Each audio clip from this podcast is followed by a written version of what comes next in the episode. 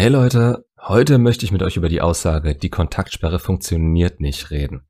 Erstmal die Kontaktsperre an sich. Welche Ziele hat sie? Für jeden, der anfängt davon zu lesen oder zu hören, ist es erstmal relativ eindeutig.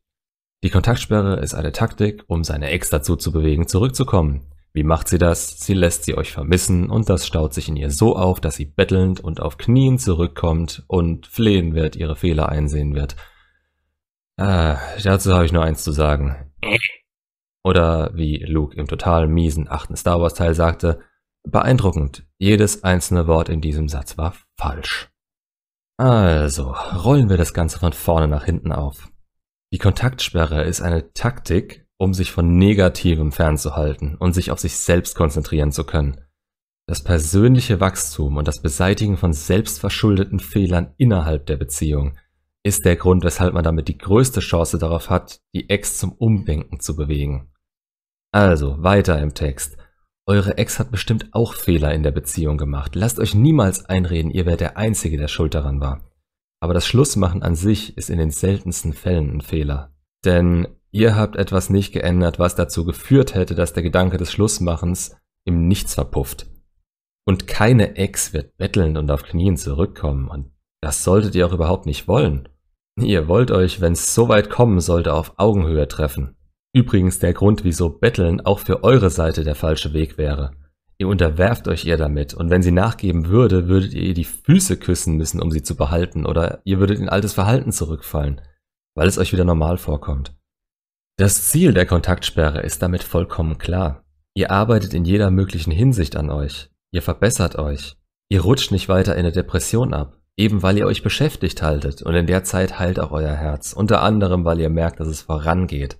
Vermutlich mehr voran als die letzte Zeit mit ihr zusammen. Ihr braucht sie nicht mehr. Das heißt nicht, dass ihr sie nicht mehr wollen dürft. Euch abhängig zu machen war aber schon damals ein Fehler, der euch nach der Trennung in die Verzweiflung gerissen hat. Wenn ich mir das so anschaue, kann die Kontaktsperre dann wirklich scheitern?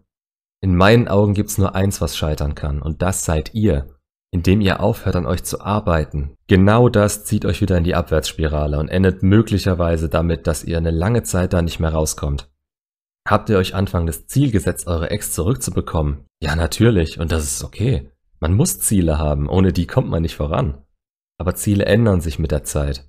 Wenn ihr wieder klar denken könnt, und das konnte ich persönlich zwei Monate nach meiner Trennung erst wieder, dann wird euch die Erkenntnis auch selber kommen. Also, aus welcher Richtung kommt die Aussage, dass die Kontaktsperre nicht wirken würde? Ich denke, da gibt's mehrere Fraktionen und ich habe für jede einzelne Verständnis und kann mich in ihre Lage versetzen. Es, es ist fast, als wären es Stufen. Ihr habt bestimmt schon mal von solchen Systemen gehört, also zum Beispiel die Stufen der Trauer, Leugnen, Wut, Verhandeln, Depressionen, Akzeptanz. So, hier ist es ein bisschen anders und auch für jeden selbst ein bisschen anders, an welche Stufen man zu welchem Zeitpunkt kommt. Aber, aber, am Ende kommen alle bei der Akzeptanz an. Zumindest ist es der natürliche und gesunde Weg. Wie lange man dafür braucht, ist unterschiedlich, je nachdem, wie sehr man das alles an sich ranlässt. Und dafür ist die Kontaktsperre auch da.